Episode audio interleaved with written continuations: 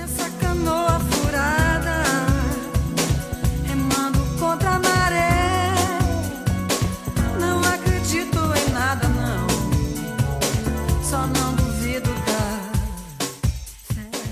Bem-vindos, nobres apreciadores do whisky. Eu sou o Guga Mark e você está no podcast do Whisky Justificado. E hoje trouxemos um whisky single malt da região da ilha de Jura, da destilaria homônima chamada Jura, com a capacidade de 2 milhões e 400 mil litros de álcool ao ano. Pertence a White Mackay e tem por trás nada menos do que Richard Patterson, conhecido como The Nose, o cara com um nariz dos mais desenvolvidos e reconhecidos do mundo. Então vem coisa boa aí, hoje vamos falar do Jura 12 anos. Este rótulo foi lançado em 2018 junto com o novo Core Range, que seria o 10, o 18, o Seven Woods e o Journey. E também tem as edições de Dirty Free exclusivas, que seriam a The Sound, Road, Peps and Lock substituindo todos os rótulos antigos. É muito interessante comentarmos neste capítulo sobre a destilaria Jura em si, que tem uma fama no Brasil, infelizmente, não tão boa em qualidade de single malts produzidos. Isso seria a opinião geral dos degustadores em nosso país. Não podíamos deixar de investigar e tentar procurar de onde saiu essa birra, além de mostrar o que pensam os canais de reviews gringos. Começamos a nossa investigação com os youtubers e seus canais por vídeo, onde José Tiago de Castro do Destilados Brasil fez reviews dos juras em geral há uns 5 anos, muito polido, educado como sempre, mostrando que não tem álcool e seria muito fácil de beber, mas concluiu que não compraria novamente, tendo vários outros single malts melhores pelo mesmo preço.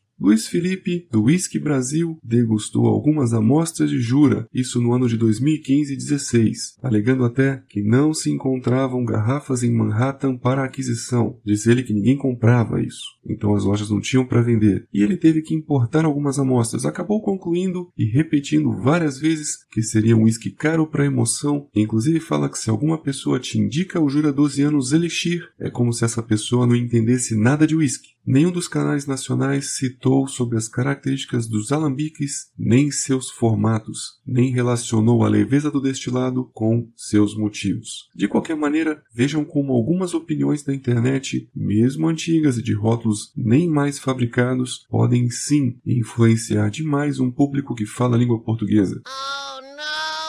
Pesquisamos alguns reviews modernos e mais relacionados aos rótulos novos e encontramos algo bem diferente. Sob este novo rótulo de 12 anos do Master of Malt Whisky Exchange, citam inclusive que seria um grande exemplo de malte delicioso de Jura, algo mais do que nobre e indicado inclusive para sobremesas, principalmente por suas notas doces e agradáveis, sendo citadas notas de fumaça adocicada, chocolate, maçãs cozidas, frutas secas e pudins, e vimos que ele seria classificado como um peso leve, e a gente lembra a altura dos alambiques, além de baixa cremosidade, e encontramos bastante notas compostas, não sendo aí muito descritas as notas de frutas básicas em natura, eles citam sempre conjugadas como geleias e compotas, isso talvez seja o efeito da caramelização do mosto. Tem até o Whisky Base, onde vários usuários colocam notas gerais para o whisky e ele levou em média 80 pontos no total de 100. Master of Malt, com os reviews populares, ele teve no mínimo 4 estrelas de um total de 5. E pesquisei também na Amazon, que seria o site de vendas, mas lá do Reino Unido, onde o rótulo teve 350 avaliações comuns de quem comprou, e essa galera em média deu 4.7 estrelas de um total de 5. Baseados na pesquisa de preço, ele custa em média 44 libras ou 60 dólares. No Brasil só vem o 10 e o Seven Woods como importação oficial, mas você consegue encontrá-lo no mercado paralelo, Mercado Livre, por 320 a 400 reais. Realmente é caro quando comparado aos preços de outros rótulos, inclusive por este precinho salgado. Lá no exterior é possível adquirir rótulos muito mais procurados e muito mais bem pontuados. Neste momento citamos um perfil do Instagram que ajuda bastante nas promoções, é o perfil Whisky em Conta, do Dr. Carlos Bowman, que checa diariamente os sites de vendas oficiais no Brasil e divulga as promoções relacionadas a whiskies mais procurados. E é como nós dizemos, um preço bom e barato, uma promoção chama muito mais a atenção do público e sempre vence um review, mesmo que negativo.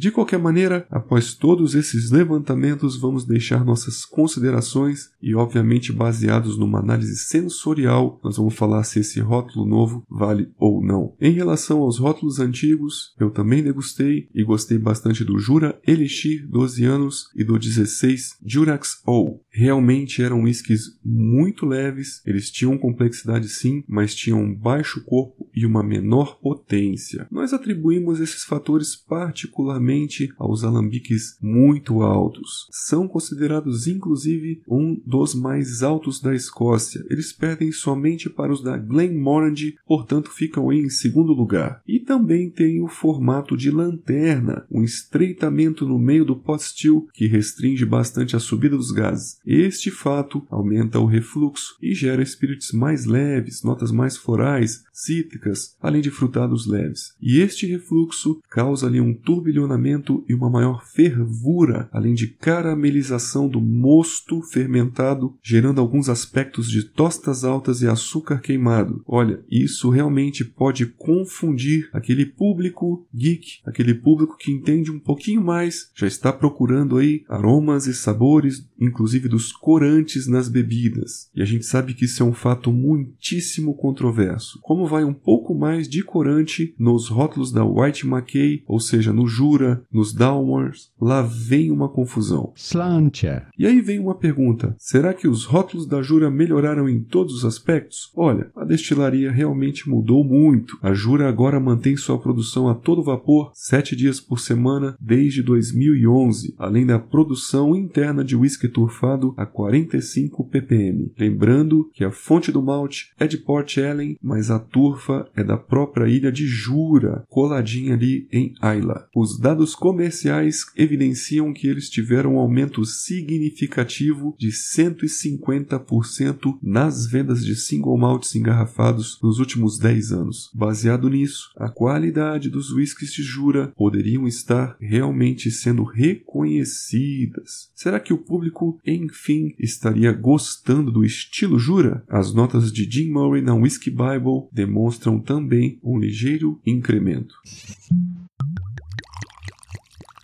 Começamos então nossa degustação com o aspecto geral do whisky. Ele se enquadra no estilo Sherry Peach ou Sweet Peach, como um whisky de corpo leve, pouco turfado, com notas cítricas e minerais salgadas, além de tostas e caramelados doces. Seu visual é pesado, algo como chá preto, mas é bastante límpido e brilhoso. Ele vai corante sim, mas a gente acredita que levanta uma harmonia com essas notas mais marrons e de sobremesa que seriam os caramelados. Então, nós damos inclusive ponto para a bebida neste quesito de harmonia visual com o conjunto nasal bucal.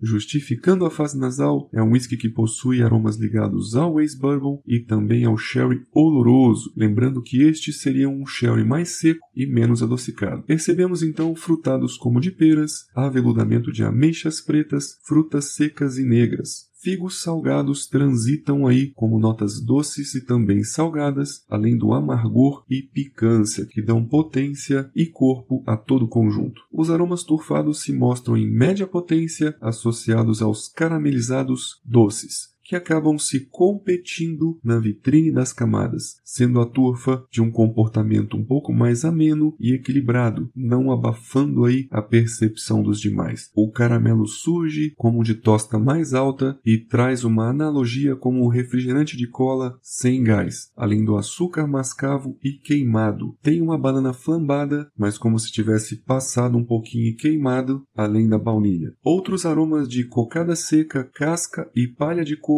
fazem a transição aos aromas da turfa, bem terrosa e molhada, além também de musgos do solo e madeira seca, canela, chá preto torrado. E surge um toque refrescante no final, algo mentolado de pinho, liptus, eucalipto e um citrus casca de limão que gela o nariz e tudo isso esconde bastante o álcool que se torna nada visível.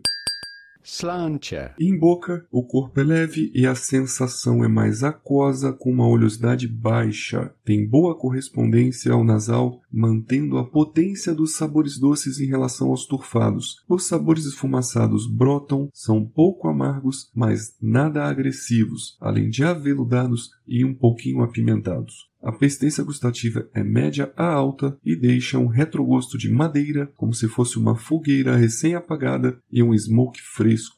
Residual de boca é aquoso, com baixa cremosidade e leve amargor, como uma resina que fica lá na base da língua, é muito fácil de beber. Então, meus amigos, a gente acaba concluindo, após darmos essas notas de degustação, encontramos mesmo o contraste dos sabores de açúcar queimado, e este contraste pode levantar suspeitas que seriam dos corantes, mas interpretamos de uma maneira bem diferente. São sabores mais amargos de cacau, coco queimado, caramelos tosta alta e especiarias da madeira, que acabam se contrastando com um destilado muito, muito, muito leve. E a gente finaliza que realmente vale a experiência sim, e atribuímos quatro estrelas de um total de cinco, acreditando inclusive que eles realmente melhoraram na qualidade em relação aos rótulos antigos. E eu afirmo que ele me lembrou bastante um Balmor, que busca aí equilíbrio entre a turfa e sherry. Espero que vocês tenham gostado do capítulo e nos vemos nos próximos podcasts.